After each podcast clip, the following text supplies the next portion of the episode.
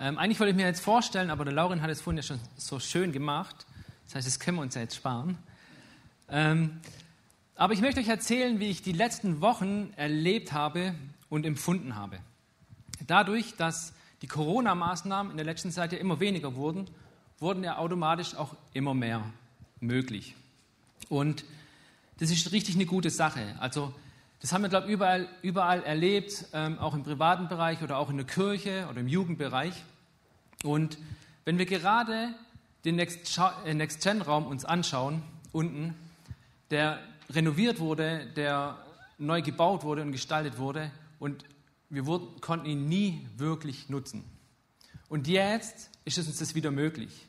Die Jugend kann sich da unten wieder aufhalten. Wir können dem Raum wieder zum Leben erwecken und neues Leben einhauchen. Und die letzten Wochen, da hat mich wirklich so eine Freude bekleidet, weil sich das anfühlt wie so, wie so ein Aufbruch, wie so was Neues. Und ich feiere das voll und die Jugend feiert es auch. Und, und ich glaube, wir alle feiern das Leben gerne, oder? Ich habe euch mal ein paar Bilder mitgebracht. So, das erste Bild, genau, nicht schwer zu erkennen, was wird da gefeiert? Eine Hochzeit. Zwei Menschen, die sich lieben, die sich gefunden haben und sich füreinander ihr Leben lang versprechen. Liebe bezeugt für mich das Leben. Das zweite Bild. Was ist das? Eine Babyparty. Das kommt immer mehr von Amerika rübergeschwappt, die Babypartys. Und da wird gefeiert, das Leben, das entsteht, das neue Leben. Das dritte Bild, genau, Geburtstagsfeier. Auf einer Geburtstagsfeier wird das Leben, die Jahre, die du auf der Erde schon lebst, gefeiert. Ja? Also all die drei Feiern haben eins gemeinsam, sie feiern das Leben. Also feiern ist ja in der Regel was Schönes, was Gutes, auf das man sich freut und Spaß hat. Ähm, und ja, bestimmt gibt es auch ein paar Feiern, auf die man nicht so gern hingeht. Vielleicht Betriebsfeiern oder eine Feier, wo man weiß, oh, da könnte man seinem oder seiner Ex begegnen und das ist dann meistens nicht ganz so toll.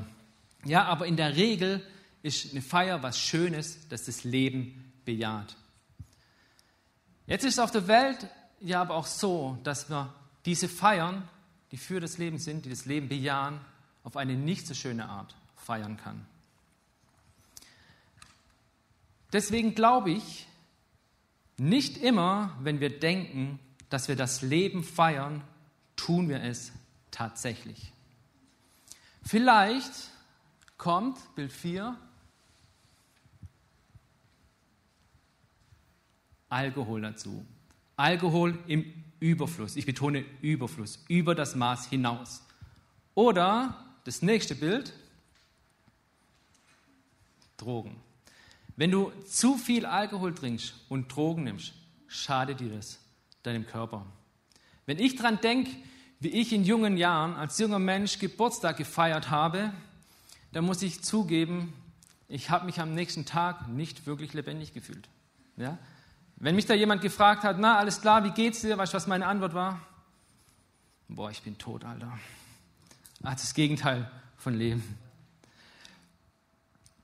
Genau. Es gibt auch Menschen, die sagen, ich feiere das Leben, indem ich tue und lasse, was ich will.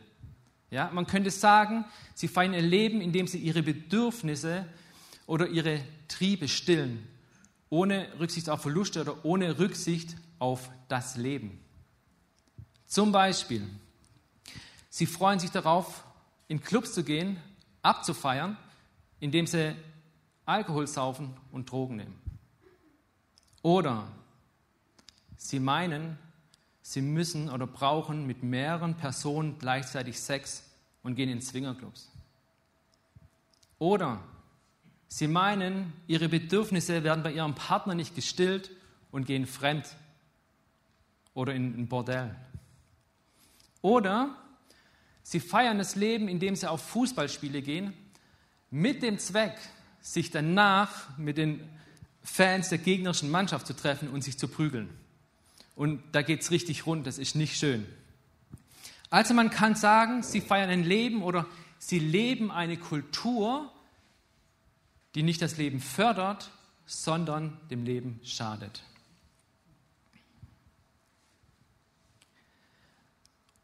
Und in Wirklichkeit ist es doch aber so, dass sie versuchen, ein Riesenloch in sich zu stopfen ja, oder eine Sehnsucht in sich zu stillen. Und in Wirklichkeit wird aus dem Feiern, das das Leben bejaht, ein Feiern, das gegen das Leben ist. Und natürlich sind es für uns jetzt vielleicht Extreme, die ich genannt habe. Nicht alle Menschen sind so. Ja? Es gibt Menschen, die leben eine Kultur des Lebens, indem sie zum Beispiel mit ihren Finanzen anderen Menschen das Überleben ähm, helfen zu überleben, nicht zu verhungern. Oder es gibt Organisationen, die Flüchtlinge vom Ertrinken retten.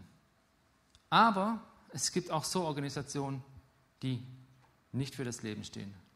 Zum Beispiel, indem sie sich einsetzen dafür, dass bis zum Tag der Geburt abgetrieben werden darf.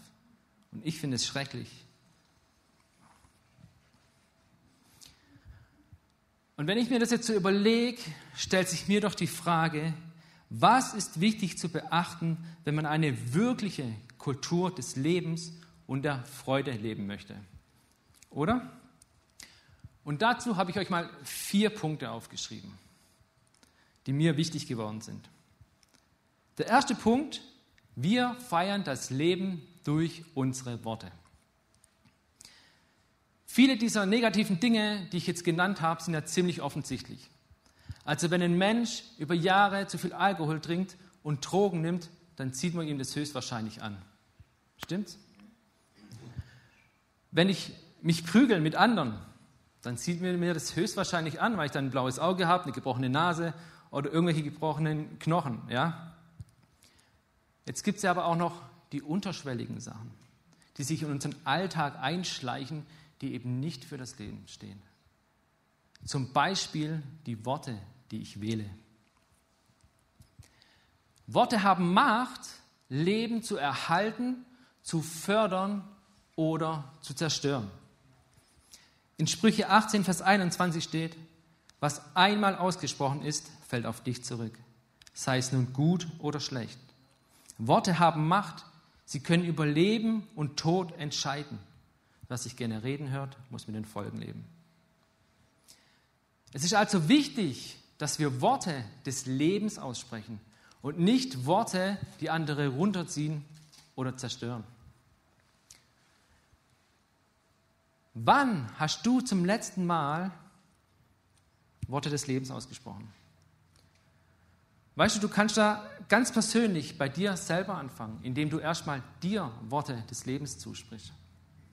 Wann hast du über deine Situation mal einen Psalm ausgesprochen? Zum Beispiel Psalm 23. Der Herr ist mein Hirte, mir wird nichts mangeln. Er weidet mich auf grüner Aue, er führet mich zum frischen Wasser. Er erquicket meine Seele und führet mich auf rechter Straße um seines Namens willen. Und ob ich schon wanderte im finstern Tal, fürchte ich kein Unglück, denn du bist bei mir, dein Stecken und Stab trösten mich.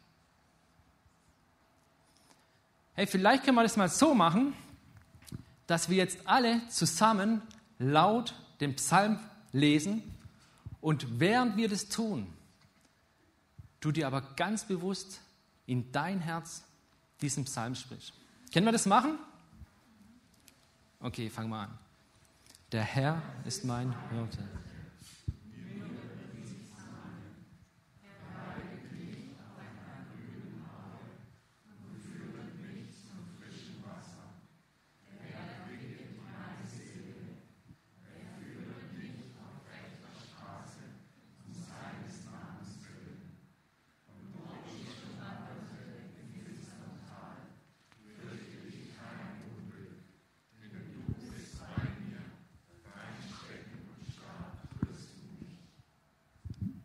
Tut gut, oder? Der ist sparsam für die Seele. Und weißt du was? Wenn du dir selber Worte des Lebens zugesprochen hast, dann fang an, deinen Mitmenschen Worte des Lebens zuzusprechen.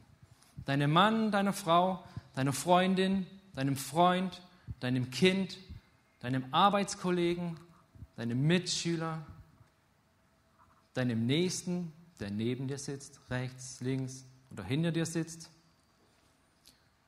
Und ich habe mir gedacht, naja, mir fällt es manchmal gar nicht so einfach, anderen Worte des Lebens zuzusprechen.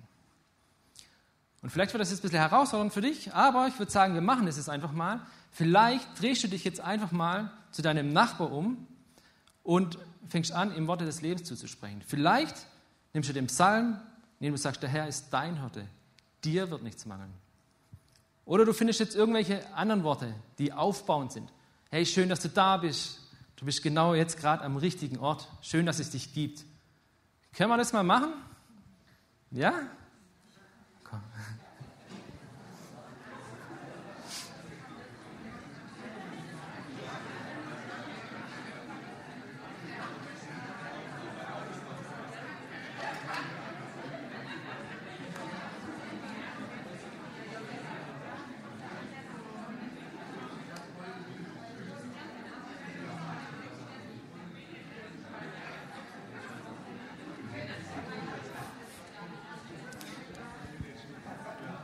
Okay. Kostet erstmal geschwind Überwindung vielleicht, gell? Kann man ein bisschen üben. Aber es fühlt sich gut an, oder? Es fühlt sich gut an, Worte des Lebens auszusprechen und es fühlt sich gut an, Worte des Lebens zu hören. Ja? Da kommt bei mir richtig Freude auf. Warum? Weil sich da was tut, weil sich da was ändert. Zum Guten hin, für das Leben. Und da komme ich jetzt zum zweiten Punkt.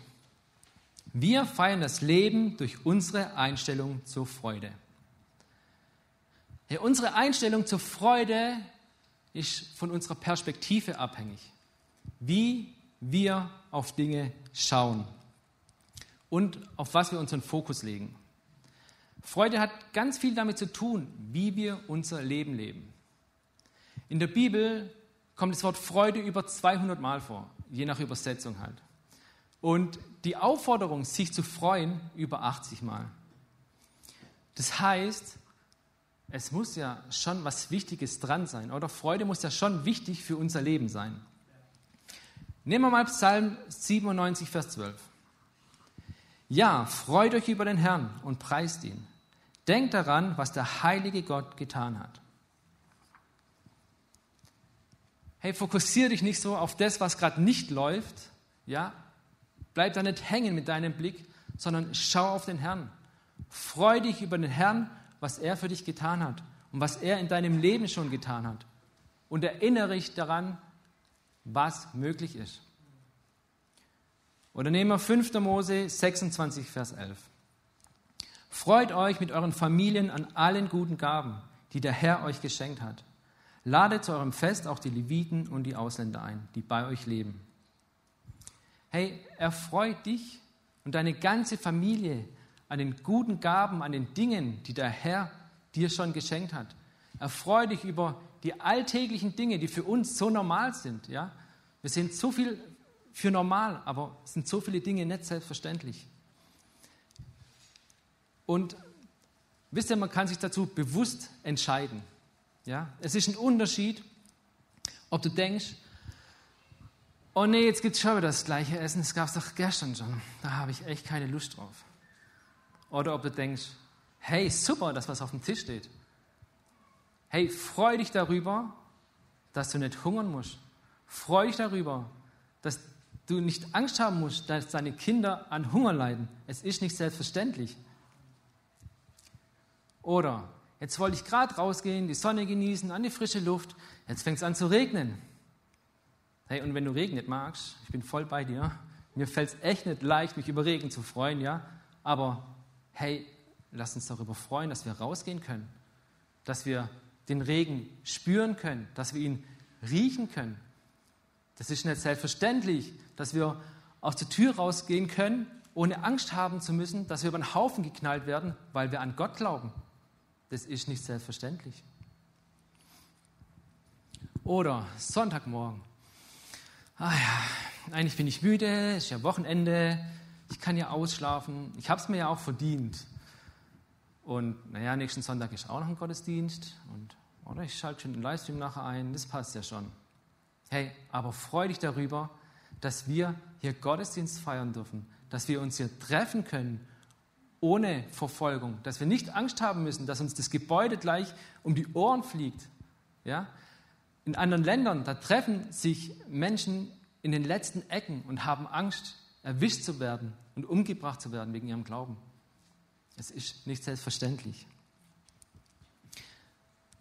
Oder, und jetzt fühle ich bitte nicht persönlich angegriffen, okay? Es gibt immer ähm, verständliche Gründe wie Arbeit, Schichten oder Krankheit. Ich verstehe das voll. Ja? Also fühle ich bitte nicht angegriffen. Aber, naja, jeden vierten, jeden vierten Sonntag einen Dienst machen, ja, das geht schon. Jeden dritten, ja, da wird schon ein bisschen schwerer. Jeden zweiten, das ist aber verbindlich. Hey. Da muss ich ja wirklich jeden zweiten Sonntag da sein. Eigentlich will ich ein bisschen spontan bleiben.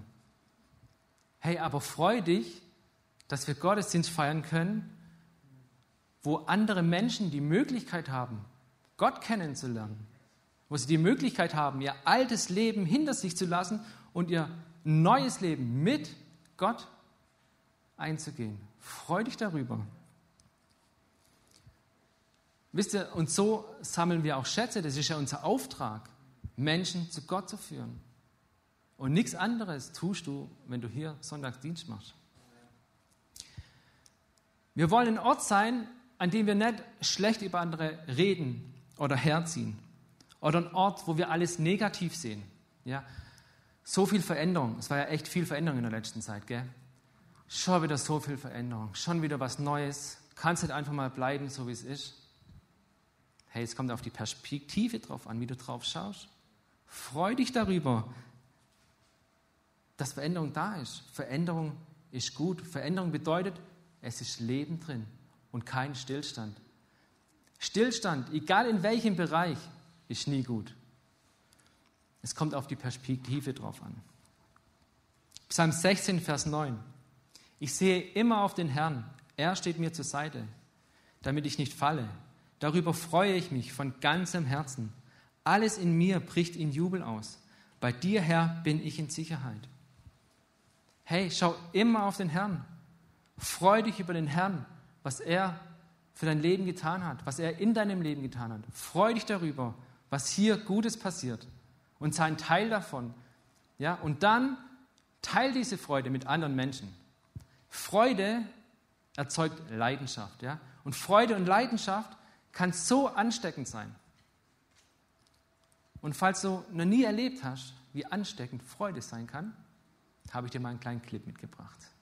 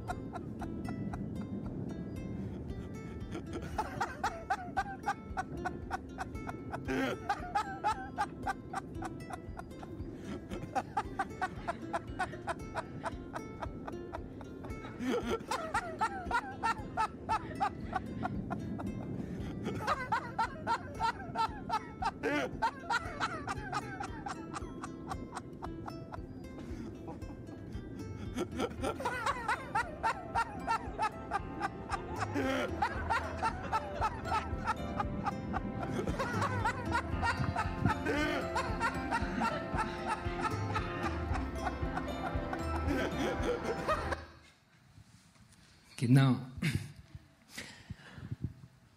Hey, überlegt mal, wenn unsere Freude am Herrn, wenn unsere Lust am Herrn, wenn unsere Freude darüber, was hier Positives passiert, so ansteckend wäre wie das Lachen, was glaubt ihr, wie schnell die Menschen um uns herum, in Winnenden, in deiner Nachbarschaft, wie schnell die Menschen zu Gott finden würden?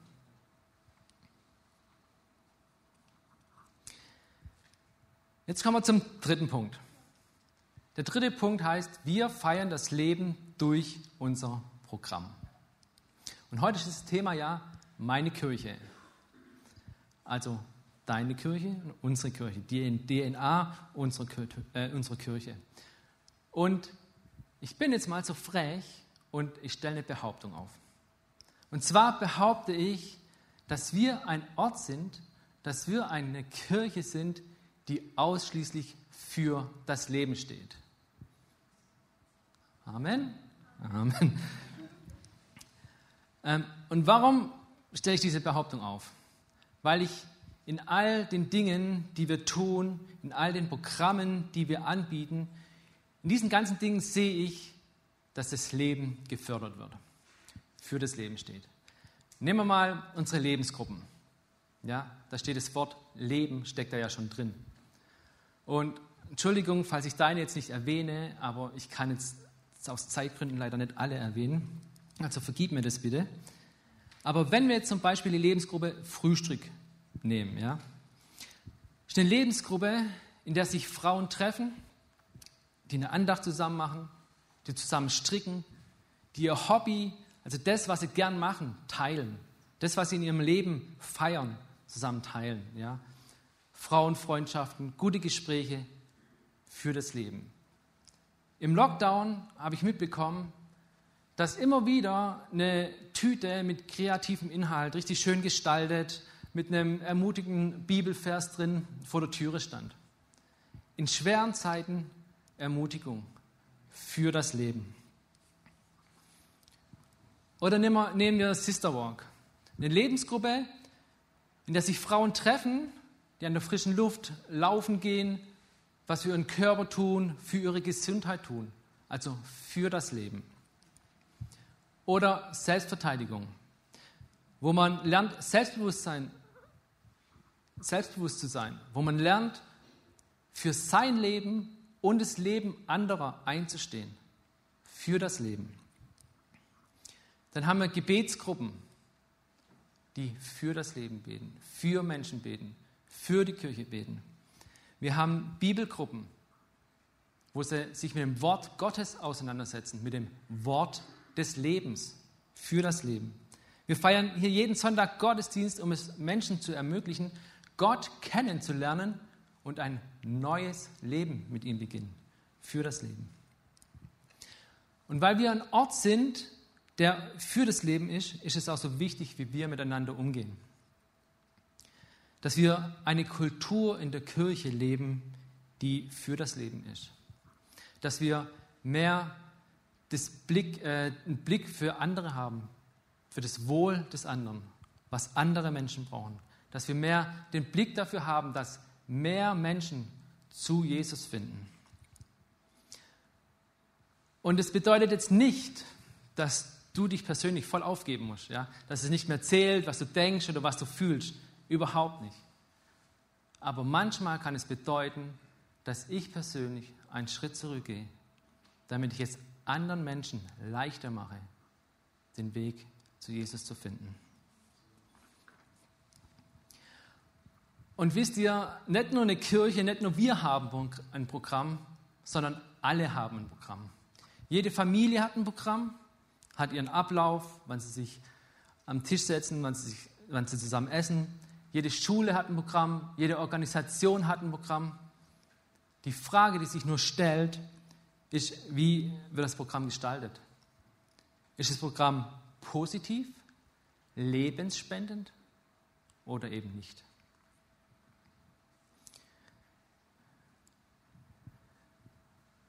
komme ich zum vierten Punkt.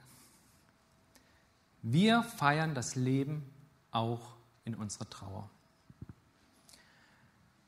Vielleicht kam dir jetzt schon der Gedanke, hey, jetzt haben wir so viel über Freude gehört, so viel über Feiern, aber hey Manu, es gibt ja auch Trauerfeiern. Und ja, das stimmt.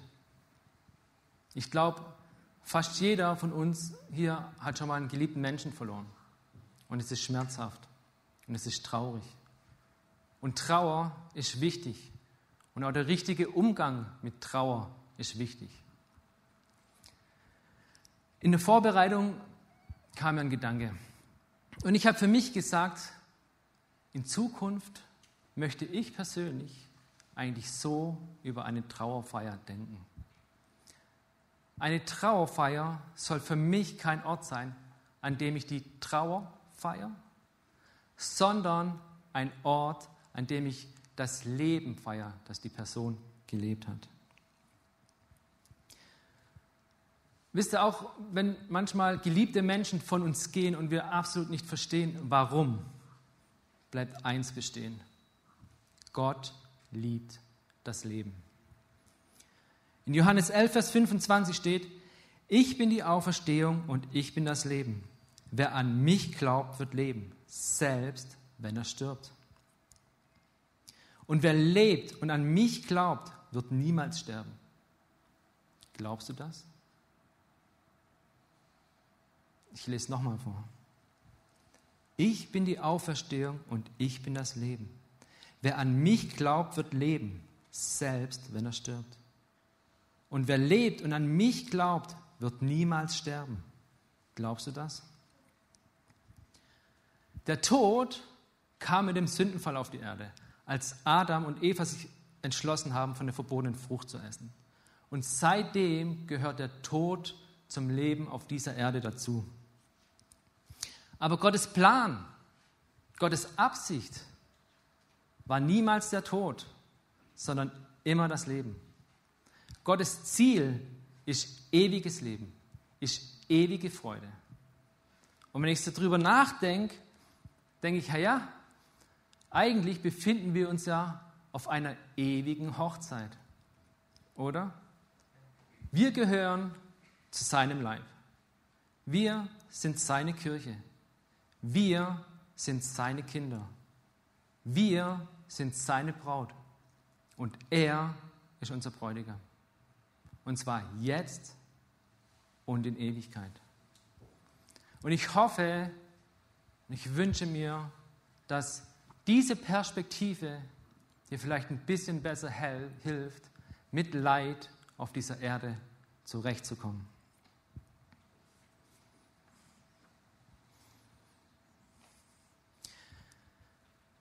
So, und wenn ich jetzt über die ganzen Punkte nachdenke, stellt, stellt sich mir nochmal eine Frage.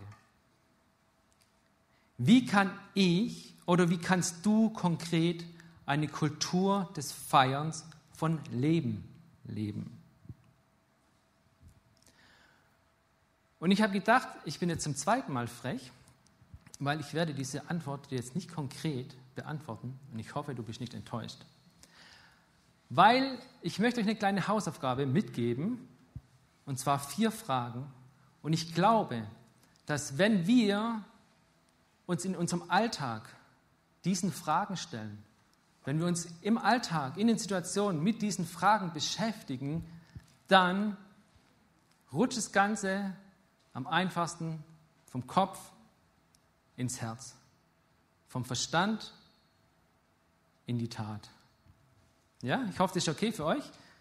Und ihr müsst jetzt nicht die Fragen mitschreiben oder abfotografieren, die habe ich nämlich draußen auf den Infotisch gelegt, die dürft ihr mitnehmen.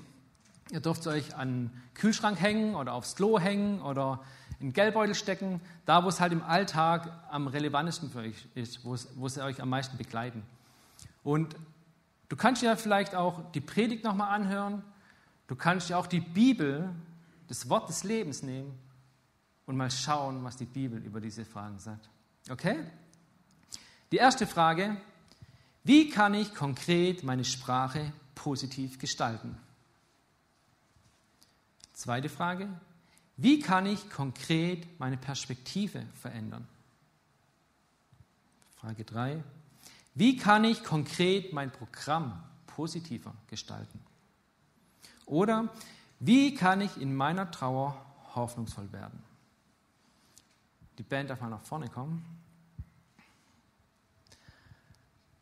Zum Schluss möchte ich euch nämlich noch zwei Beispiele mit auf den Weg geben, wie ich in der letzten Zeit erlebt habe, wie Gott das Leben liebt. Zum einen unser Andi. Unser Andi ist vor eineinhalb Jahren fast an Corona gestorben. Die Ärzte haben ihm nur noch ein paar Stunden gegeben und seine Familie wurde schon ins Krankenhaus gerufen, um sich zu verabschieden. Aber seine Familie und die Gemeinde sind im Gebet für sein Leben eingestanden und er darf weiterleben, er durfte weiterleben. Heute geht es ihm soweit gut, er kann wieder arbeiten, er ist unter uns und das ist was mega. Das ist eine zweite Chance, ja, wie ein zweites Leben. Gott liebt das Leben. Das zweite Beispiel ist Mona. Mona habe ich schon mal in der Predigt erwähnt und da ging es auch um Freude. Sie ist eine Tochter von einem befreundeten Ehepaar, die an Krebs erkrankt ist. Und ich glaube, ich habe die WhatsApp schon mal vorgelesen, aber ich möchte es nochmal tun. Hört einfach zu. Am 2.11. kam unsere Tochter Mona Marina in Winnenden per Kaiserschnitt zur Welt. Eine Ärztin hatte beim Ultraschall festgestellt, dass in Monas Körper etwas ist, was da nicht hingehört. Ein Neuroplastom Stadium 4. Ein Tumor, der im ganzen Körper Metastasen gebildet hat. Nach vielen Untersuchungen und der Hoffnung, dass der Körper den Krebs selbst besiegt, hat Mona doch ihren zweiten Chemo Chemotherapieblock von insgesamt sechs hinter sich gebracht. Für uns ist es eine schwierige Zeit mit vielen Tiefen und kleinen Höhen. Für uns war lange unklar, wie der Weg, den wir gemeinsam mit Mona gehen werden, aussehen wird. Und in der Zwischenzeit ist da ziemlich viel passiert. Ähm, die, Koma, die Chemo hat dann angesprungen, musste die Chemo umstellen, sie ist öfters operiert worden. Und jetzt vor kurzem habe ich folgende Nachricht bekommen. Ja, soweit moment, momentan alles im grünen Bereich. Monas vierte und theoretisch letzte ambulante Chemo ist fertig. Mona hat jetzt noch ein MRT und eine Knochenmarkfunktion. Am Montag gibt es in Köln wieder eine Ärztekonferenz und dann mal schauen, was sie sagen. Aber Mona geht es soweit gut. Sie wächst und lacht und lebt. Sie steht und wiegt mittlerweile über 8 Kilo. Und auch wenn es noch nicht überstanden ist, Mona steht nochmal eine OP bevor, da wird ihre Nebenniere entfernt, weil man davon ausgeht, dass da noch Krebszellen sind. Trotzdem ist für mich diese Entwicklung ein Wunder. Ein Kind, das im Mutterleib schon zum Tode verurteilt war, darf bis jetzt noch leben. Ihre Eltern dürfen bis jetzt die Entwicklung miterleben. Sie dürfen sich über jede Minute freuen, die sie mit ihr haben. Für mich bezeugt das das Leben und zeigt mir, wie sehr Gott das Leben liebt. Hey, Gott liebt das Leben. Gott liebt dich. Und zwar so sehr, dass er seinen einzigen Sohn auf die Erde gesandt hat, der dann qualvoll am Kreuz gestorben ist. Wisst ihr was? Die Folge vom Tod Jesu war nicht der Tod, sondern war das Leben. Jesus hat den Tod besiegt für uns, damit wir mit ihm ein neues Leben beginnen können. Ein Leben in Ewigkeit.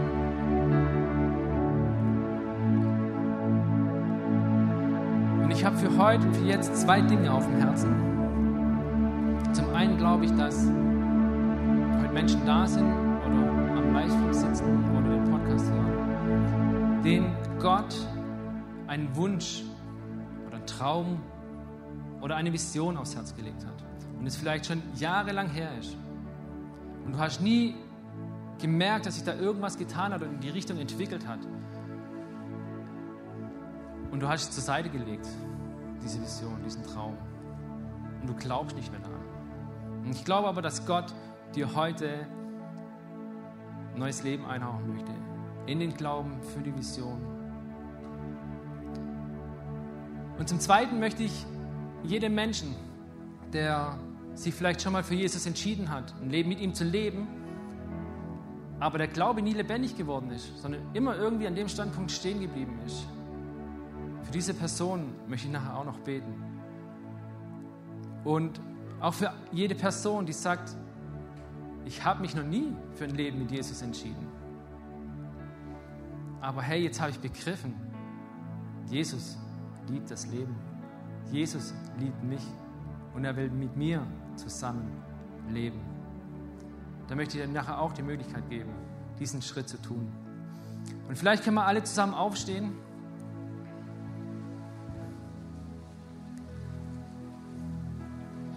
Vielleicht können wir unsere Augen schließen.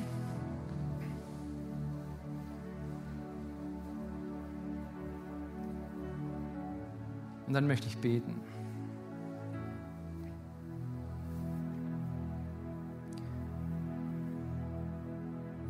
Wenn es dich betrifft mit den Träumen, der Vision, dann öffne jetzt dein Herz. Weil ich glaube, Gott möchte jetzt zu dir reden, möchte da was tun. Ja, himmlischer Vater, ich danke dir dafür, dass du jeden Menschen liebst. Und ich danke dafür, dass du mit jedem Menschen einen Plan hast und ein Ziel hast.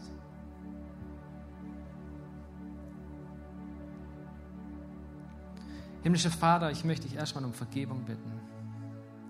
Um Vergebung, wo wir vielleicht ein Leben gelebt haben, das nicht für das Leben stand.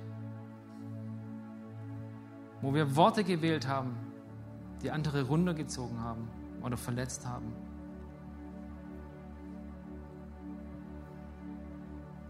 Ich bitte dich da um Vergebung.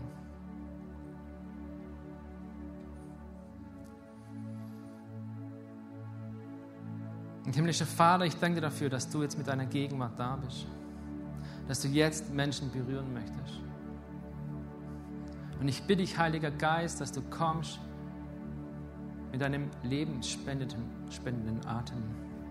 Dass du jetzt in die Träume, in die Visionen, die brach liegen, dass du wieder neues Leben einhaust.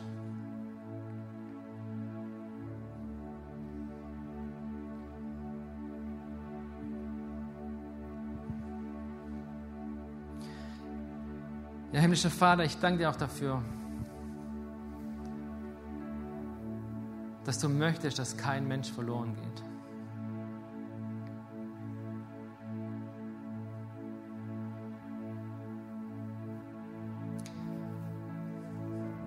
Boah, falls du jetzt da bist oder das hörst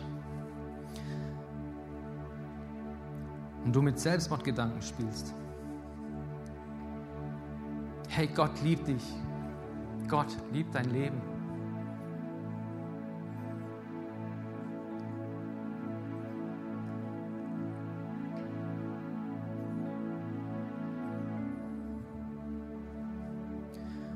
Und wenn wir jetzt alle in der Atmosphäre sind und noch die Augen geschlossen haben, möchte ich die Frage stellen, ob heute jemand da ist, der sagt, hey, ich fühle meinen Glauben nicht lebendig. Ich habe mich vielleicht schon mal entschieden für Gott, aber da hat sich nicht viel getan.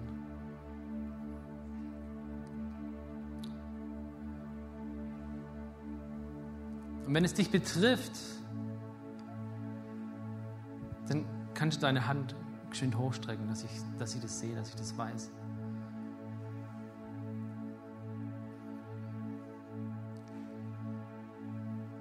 Es kostet Mut, aber tu es.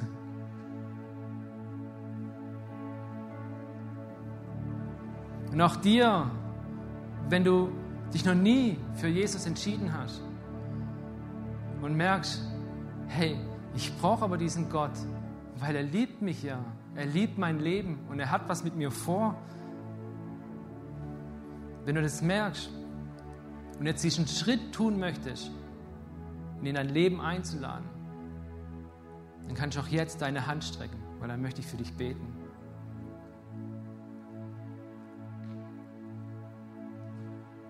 Danke, Jesus. Ja, danke für die Hand.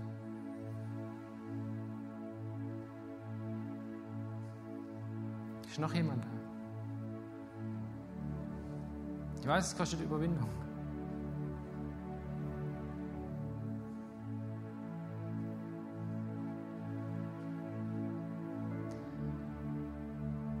Vielleicht können wir es jetzt so machen, dass ich ein Gebet vorspreche und dass wir alle das Gebet laut hinterher sprechen. damit wir es den Personen, die die Hand gehoben haben, einfach leichter machen, das Gebet auszusprechen. Okay?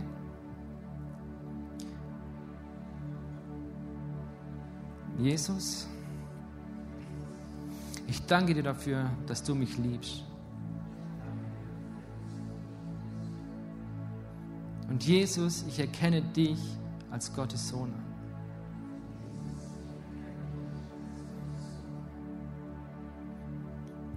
Bitte vergib mir alle meine Schuld. Und schenk du mir neues Leben. Sei du der Herr in meinem Leben.